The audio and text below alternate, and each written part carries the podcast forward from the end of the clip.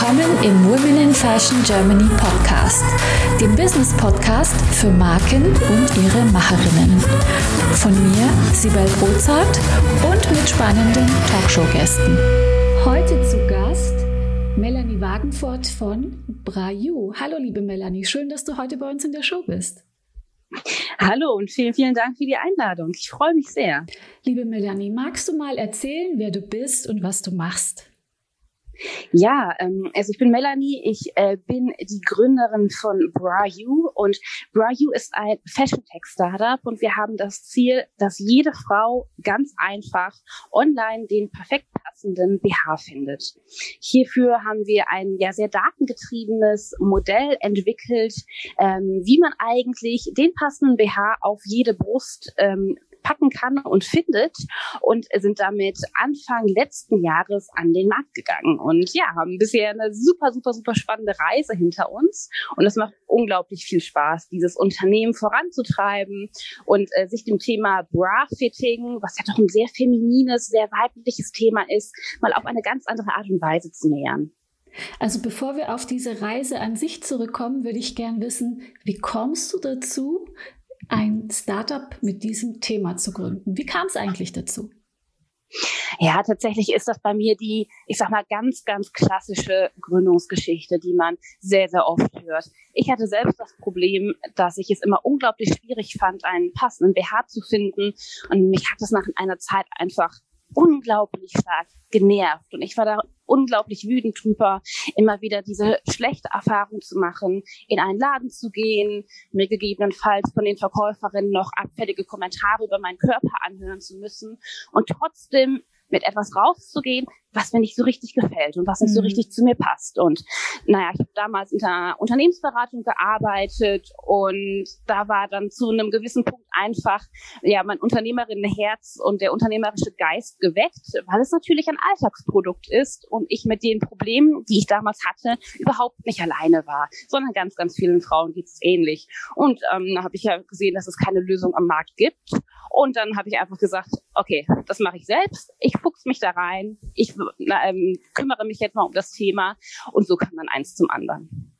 Wie, wie macht man so ein Thema denn jetzt zu einem Tech-Thema? Also wie, wie bist du da dran gegangen? Wahrscheinlich, ähm, ich stelle mir da jetzt ganz viel äh, Datenthemen vor, die im Hintergrund laufen müssen. Wie geht ihr da vor? Ja, richtig. Also bei uns ist es wirklich sehr, sehr stark datengetrieben. Das war es aber tatsächlich nicht von Anfang an. Ähm, ursprünglich, weil ich halt weder einen Background in der Fashion-Industrie noch in der Tech-Welt habe, ursprünglich bin ich halt wirklich sehr fast idealistisch da dran gegangen und habe mir überlegt, in einer idealen Welt, wie würde jede Frau BHs kaufen und was für Arten von BHs wird sie tragen, was für ein Gefühl wird sie haben, wenn sie den morgens anzieht oder wenn sie in einen Laden geht und ihn kauft. Und bin da wirklich sehr idealistisch dran gegangen und habe versucht, diesen perfekten Prozess und dieses perfekte Produkt zu designen und kam dann allerdings sehr, sehr schnell ähm, in die Richtung, okay, das muss und das sollte technologisch gestützt sein, mhm. weil es mittlerweile einfach unglaublich viele Methodiken und Lösungen gibt, um es durch Technologie einfach zu unterstützen und besser zu machen. Und das auch ganz klar natürlich der Weg ist, den wir ja in, in der Zukunft sehen, dass die Dinge sehr stark tech-gestützt sind. Ähm, Im ersten Aufwurf ähm, sah das ganze Produkt dann auch ziemlich anders aus. Und dann war es eigentlich tatsächlich mehr ein, ein Prozess, gemeinsam mit den ersten Kundinnen, gemeinsam gemeinsam mit den Marktforschungsteilnehmerinnen, dass wir festgestellt haben, es macht eigentlich am meisten Sinn, mit einem sehr datengetriebenen Ansatz vorzugehen. Und die Daten, die hier für uns im Moment im Wesentlichen wichtig sind, ist zum einen zu verstehen, was hat die Frau für eine Brust? Also was hat sie für eine Brustform? Ähm, was ist, ähm, hat sie für eine Brustgröße? Ähm, wie ist der Körper sonst von der Proportion her geformt? Und auch, auf der, das Gleiche auf der Produktseite zu verstehen. Das heißt, ähm, welche BH-Marken schneidern eigentlich passend für welche Brustform? Gibt es hier eigentlich Unterschiede? Bei wem passt ein Bügel? Bei wem passt der Bügel nicht so gut? Bei welcher Brustform sollte der Bügel wie geformt sein? Und ähnliches. Und da kann man natürlich mit einem datengetriebenen Ansatz unglaublich viele Insights generieren, ähm, die hervorausragende BH-Verkäuferin implizit wissen, weil sie ihre Modelle kennen, weil sie ihre Kundinnen kennen, die wir aber einfach in Datenbankstrukturen und in Algorithmen gepackt haben. Wo hast du denn diese menschlichen äh, super tollen BH-Verkäuferinnen gefunden? Weil das ist ja schon mal ein Thema an sich, das ganz, ganz schwierig ist. Ja, das ist wirklich ein schwieriges Thema. Ähm, tatsächlich habe ich persönlich die besten Erfahrungen gemacht mit unabhängigen Einzelhändlern, mhm. die ein, vielleicht auch zwei Geschäfte haben, aber die unabhängig sind von den großen Ketten, weil diese oftmals ein sehr breites Produktportfolio haben und auch ich sage jetzt mal ähnlich leidenschaftsgetrieben sind wie ich, die halt wirklich wollen, dass die Frau aus dem Laden geht und sich nachher toll fühlt in ihrem Körper und jeden Morgen den BH anzieht und denkt, wow, ich, ich fühle mich damit wohl, das unterstützt mich, meine Oberbekleidung sieht besser aus, es drückt nicht, es ist einfach eine Wohltat, dieses Kleidungsstück anzuziehen. Und ich sag mal so, diese Leidenschaft dem Produkt gegenüber habe ich persönlich bisher jetzt immer nur bei einzelnen Einzelhändlern mhm. gefunden. Ähm, da gibt es in Deutschland ja bestimmt so um die 20 Läden, die ich jetzt mehr oder weniger kenne, äh, die ich uneingeschränkt weiterempfehlen kann. Aber natürlich muss man auch sehen, ähm, im Vergleich zu den Leuten, die alle regelmäßig BHs tragen, ist das natürlich ein sehr, sehr, sehr geringes Angebot und nicht jeder hat die Möglichkeit, in, ähm, zu den entsprechenden Läden zu fahren. Und es gibt auch viele Frauen, die auch bei einer sehr einfühlsamen, wirklich sehr guten Verkäuferin Probleme haben, sich in der Umkleidekabine beraten zu lassen. Klar. Von daher sehen wir da einfach total viel Potenzial am Markt, dass wir diese großartige Beratung auch einfach in die Online-Welt bringen sollten. Also wenn ich das richtig verstehe, hast du so mindestens 20 tolle Verkäuferinnen und deren Insights quasi genommen und die vermaschin ver vermaschinalisiert, in Daten umgewandelt, weil du brauchst ja eine Grundlage, eine menschliche oder eine, eine ähm, professionelle, um die Maschine zu füttern. Also du hattest da gute Verkäuferinnen an der Hand, die du irgendwie rekrutiert hast. Und mit deren Insights hast du dann quasi hm, eine Datenbank aufgebaut. Ist das richtig? Hm. Kann ja, also zum so Teil. Zum Teil haben wir die Insights auch, wie gesagt, auch über andere Verkäuferinnen bekommen. Mhm. Sehr, sehr, sehr, sehr vieles haben wir aber auch selbst aufgebaut, ähm, indem wir unglaublich viel Mystery Shoppen waren und ähm, naja, ich beschäftige mich halt auch jetzt einfach schon seit vielen Jahren mit diesem Thema.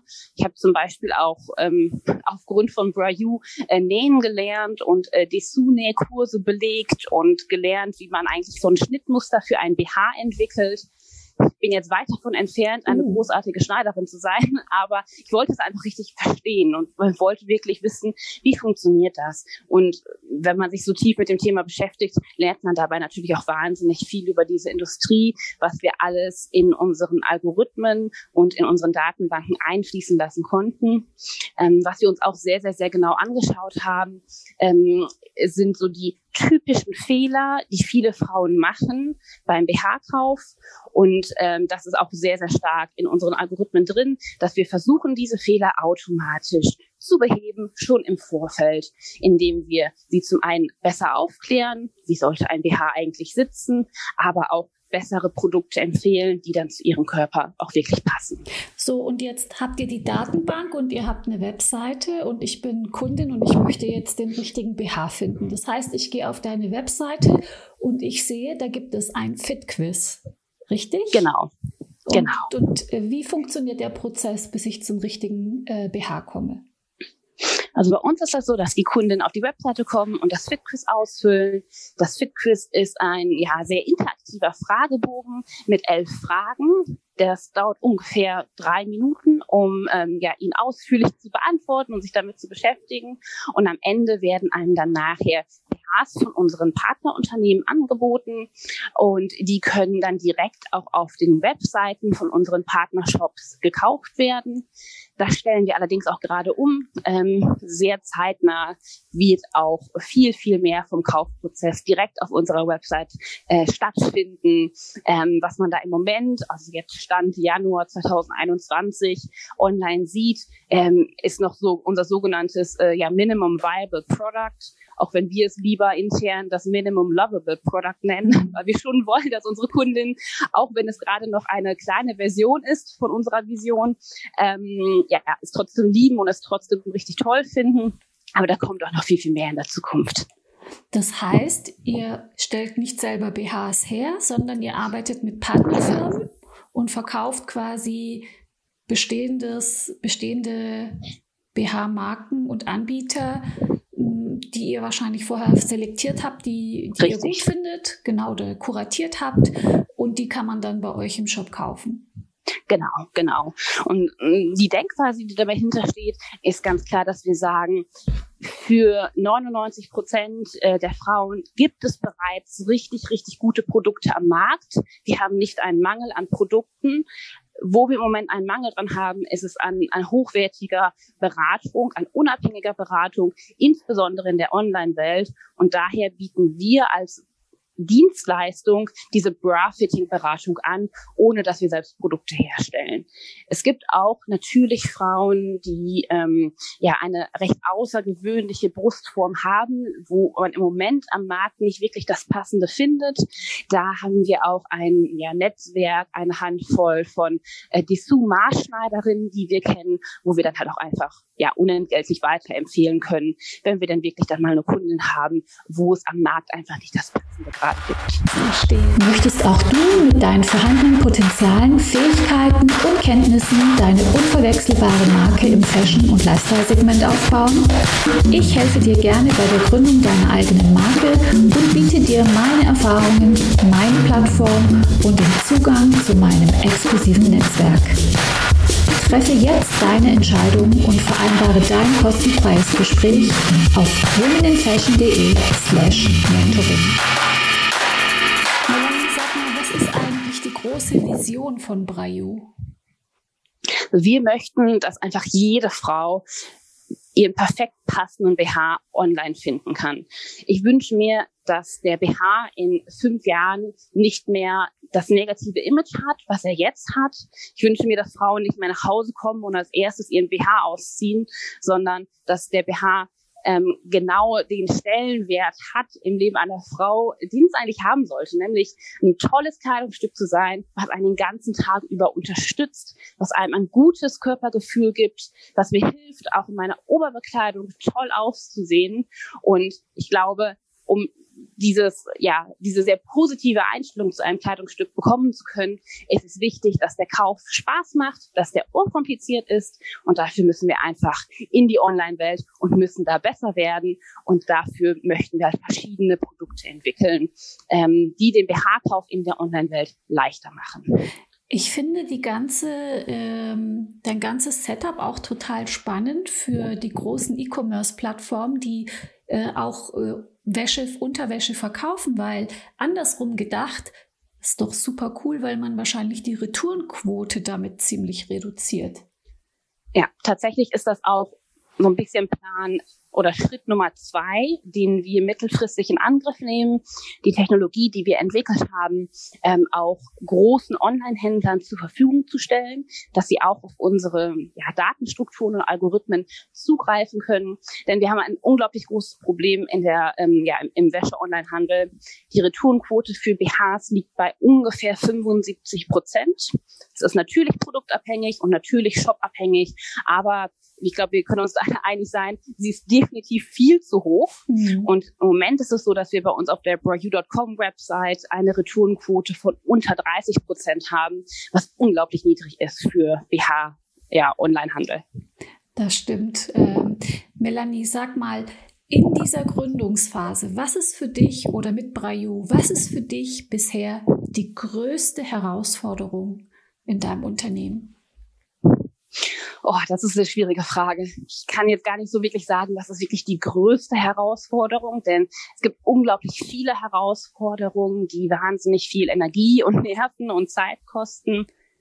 Insgesamt ähm, ist aber im Moment so das Thema Fundraising eins, was sehr aktuell ist, was uns jetzt auch schon seit mehreren Monaten äh, beschäftigt und was durchaus anspruchsvoll ist. Es ist aber jetzt auch nicht so, als ob das eine unüberwindbare Hürde ist, sondern ich versuche immer sehr positiv an diese Herausforderungen heranzugehen und ähm, ja, mich dadurch im Positiven gechallenged zu fühlen und irgendwie trotzdem einen Weg zu finden, um die vermeintbar unüberwindbaren Hürden trotzdem überwinden zu können. Von daher, ja, es gibt unglaublich vieles, was schwierig ist, aber Funding für ein Femtech-Startup ist schon noch ein schwieriges Thema in Deutschland.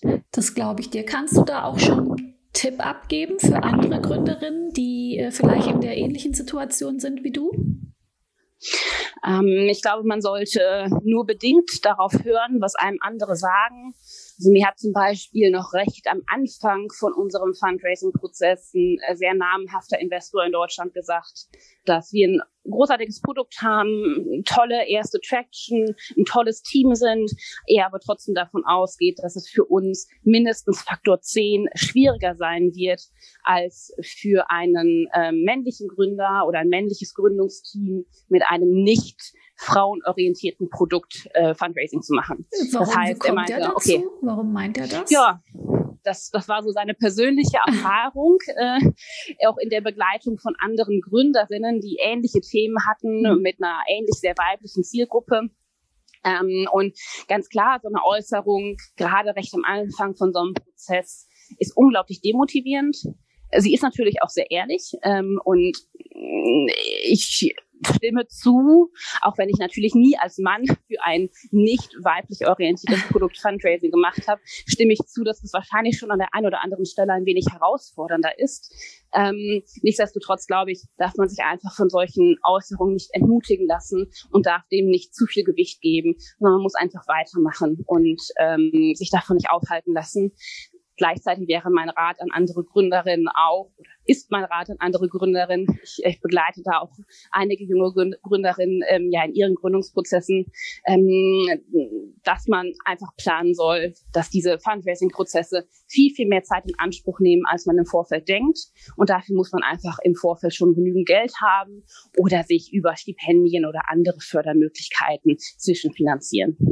Ja, ich stelle mir das wahnsinnig schwierig vor, wenn man eben, weil das ja das eigene Produkt ist, ähm, dass man da eben die nötige emotionale Distanz hat, um sich dann von so einer Meinung nicht runterziehen zu lassen, weil äh, derjenige, der diese Meinung abgibt, hat ja äh, im Zweifel schon was erreicht und hat einen Expertenstatus und vielleicht gilt da das Gleiche wie beim Arzt auch. Man muss sich immer eine Zweit-, Dritt- und Viertmeinung einholen und vielleicht relativiert sich das dann auch. Also man sollte sich nicht runterziehen lassen, sondern genau ähm, Krönchen wieder richten und dann äh, die nächste Möglichkeit suchen. Das finde ich ganz großartig. Genau. Und genau, mal, das mache ich ganz genauso. Sag mal, kommen wir, jetzt haben wir die Herausforderung, was war denn für dich in deiner Gründung mit Brayu bisher der größte Erfolg? Kann auch emotional sein, muss nicht in Geld sein. Also was war für dich so Chaka-Moment? Also tatsächlich ist es jedes Mal ein Chaka-Moment, wenn ich eine E-Mail bekomme von einer Kundin und sie einfach sagt, dass sie was gefunden haben, wo sie sich richtig wohl mitfühlen und dass sich halt auch so diese innere Einstellung zum Kleidungsstück BH bei ihnen gewandelt hat da mache ich immer so einen kleinen innerlichen Luftsprung, manchmal auch einen echten Luftsprung, ähm, wenn, weil ich mich dann einfach so riesig freue, dass diese Vision, die ich im Kopf habe, die ich jetzt ein, einiger Zeit verfolge, dass die zumindest im Kleinen, zumindest jetzt schon mal bei einzelnen Frauen ähm, funktioniert, dass man dort wirklich einen, einen Wandel erfahren kann und wirklich etwas bewegen kann. Und ganz ehrlich, das motiviert mich zehnmal mehr als jeder Umsatz, den wir machen. Ähm, natürlich freue ich mich darüber auch, aber mir geht es ja hier wirklich darum, mit dem Produkt ähm, was zu bewegen, was jetzt darüber hinausgeht, dass wir da vielleicht mal irgendwann einen tollen Exit hinlegen. Natürlich muss das Finanzielle auch stimmen. Natürlich ist das auch wichtig. Ansonsten funktioniert es auch nicht, ja, so eine mehr idealistisch getriebene Vision zu haben und diese auch erfolgreich umzusetzen. Aber äh, ja, bei jedem Kundenfeedback mache ich einfach einen Luftsprung und freue mich unglaublich darüber. Klasse, Melanie. Jetzt habe ich noch gar nicht gefragt, wie groß euer Team ist. Du sprichst immer von wir. Das bist ja nicht nur du. Äh, wer ist denn Brajo? Wer steckt denn hinter Brajo alles? Also wir sind ein zweiköpfiges Gründungsteam. Mhm. Ähm, mein Mitgründer Marco ist ein ja sehr, sehr, sehr, sehr, sehr erfahrener IT-Entwickler. Ähm, er tritt weniger öffentlich auf als ich ähm, sondern kümmert sich halt einfach bei uns ja so komplett um alles Technische, dass unsere Website funktioniert, dass die Algorithmen passen, dass das Backend richtig passt, dass alles skaliert. Ähm, wenn wir dann mal einen Pressebericht haben, haben wir dann natürlich auch mal kurzfristig deutlich mehr Website-Nutzer. Das ist dann auch wichtig, dass dann auch trotzdem alles funktioniert. Und das liegt so in seinem Verantwortungsbereich. Ähm, daneben arbeiten wir aktuell immer wieder mit Praktikanten zusammen und haben hier ein ja, der Natur der Sache geschuldet, äh, wechselndes Team von Praktikanten, die uns im Bereich hauptsächlich UX-Design und Social Media unterstützen. Ansonsten sind wir, wie gesagt, gerade mitten in einer Funding-Runde und versuchen gerade Gelder einzusammeln, um dann auch feste Mitarbeiter einzustellen. Da drücke ich äh, ganz fest die Daumen. Wenn das Funding dann geklappt hat, was ist denn so der Next Step bei euch? Also der kurzfristige Next Step ist, dass wir erstmal den kompletten Kaufprozess auch auf unserer Website darstellen, weil gerade noch sehr, sehr viel über unsere Partnershops läuft und wir da einfach noch näher an unsere Kundinnen dran wollen. Mittelfristig ist dann tatsächlich der nächste Step auch schon eine Internationalisierung. Das mag sich jetzt wahnsinnig hochgegriffen anhören. Tatsächlich ist es für uns aber unglaublich wichtig, dass wir nicht nur auf dem deutschsprachigen Markt sind und auf dem deutschsprachigen Markt verstehen, wie, äh, wie Graphiting funktioniert und das in unseren Daten abbilden können, sondern dass wir hier auch ähm, ja, international unterwegs sind, weil natürlich äh, langfristig gesehen der Wert des Unternehmens auch ganz klar in, in den Daten und in den Dateninsights liegt und wir deswegen auch recht schnell internationalisieren wollen. Da haben wir tatsächlich vor kurzem, vor wenigen Tagen ein kleines Projekt äh, mit einer FH hier in Aachen abgeschlossen, wo Studierende für uns eine Internationalisierungsstrategie entwickelt haben. Und ja, das ist unglaublich spannend zu sehen, wo wir in zwei, drei Jahren stehen können und wie sich das Ganze jetzt entwickeln kann, ähm, wenn wir in den nächsten Monaten ähnlich erfolgreich unterwegs sind, wie wir es in der letzten Zeit waren. Liebe Melanie, da drücke ich ganz fest die Daumen und so als Schlusssatz würde ich mich total freuen, wenn du noch ähm, ein Beispiel hast, wo du Lehrgeld bezahlt hast und wovor du vielleicht Zuhörerinnen und Zuhörer, die selber gründen, äh, warnen kannst oder einen Tipp geben kannst, dass äh, das Gleiche dir nicht auch passiert. Hast du da was in petto? Ja, doch, tatsächlich habe ich da was in petto. Äh, da habe ich, glaube ich, auch 20 Sachen in petto, aber ja. um jetzt die Zeit nicht zu sprengen, ähm, der wichtigste Rat, den ich anderen mitgeben können, kann, ist wirklich nur auf das Feedback zu hören, was ihr selbst erfragt habt. Äh, alle Gründerinnen, und ich bin mir sicher, das ist bei Gründern nicht anders, bekommen ständig ungefragten Rat oftmals auch für Menschen, die nicht wirklich unbedingt dafür qualifiziert sind. Das heißt, die man vielleicht selbst gar nicht um Rat gefragt hätte. Und mittlerweile ähm, ja, höre ich da dann auch nur noch bedingt drauf. Natürlich reflektiere ich jeg jegliches Feedback, was wir bekommen, ähm, aber gerade Feedback in Richtung, oh, du als Frau, so etwas risikobehaftetes, bist du dir denn ganz sicher, dass das das Richtige ist? Äh, das lasse ich äh, ja komplett neben mir liegen und das lässt mich mittlerweile auch komplett kalt. Und da muss ich sagen, da habe ich gerade am Anfang meiner Gründungsreise viel Lehrgeld bezahlt im Sinne von Energie und viel Nerven, die ich da gelassen habe, um mir über ja vielleicht Feedback was gut gemeint war, aber überhaupt nicht hilft, Gedanken zu machen und mich dort selbst zu hinterfragen. Und ähm, das ist, glaube ich, einfach das Wichtigste, dass man weiß, wo man hin will und sich von diesem Weg einfach nicht abbringen lässt, auch wenn andere vielleicht sagen, das hat zu viel Risiko, das kann eh nicht funktionieren. Ich glaube, das haben alle erfolgreichen Gründerinnen und Gründer in der Vergangenheit gehört. Und dann geht es einfach darum, diesen Menschen zu beweisen, dass es trotzdem klappt. Oh, Melanie, da bin ich ganz bei dir. Ich habe das schon so oft gehört und ich höre das auch bei anderen Gründerinnen ganz, ganz häufig, äh, dieses Thema. Und du hast recht, das zieht einen ganz schön runter ähm, weil man gar nicht so trennen kann, äh, genau, welchen Rat nehme ich jetzt ernst und welchen nicht. Und da sich auf die zu konzentrieren, die man selber um Rat gebeten hat, ist wahrscheinlich der beste Tipp überhaupt. Vielen Dank dafür und schön, dass du bei uns in der Show warst. Ja, vielen, vielen Dank für die Einladung. Ich habe mich sehr gefreut.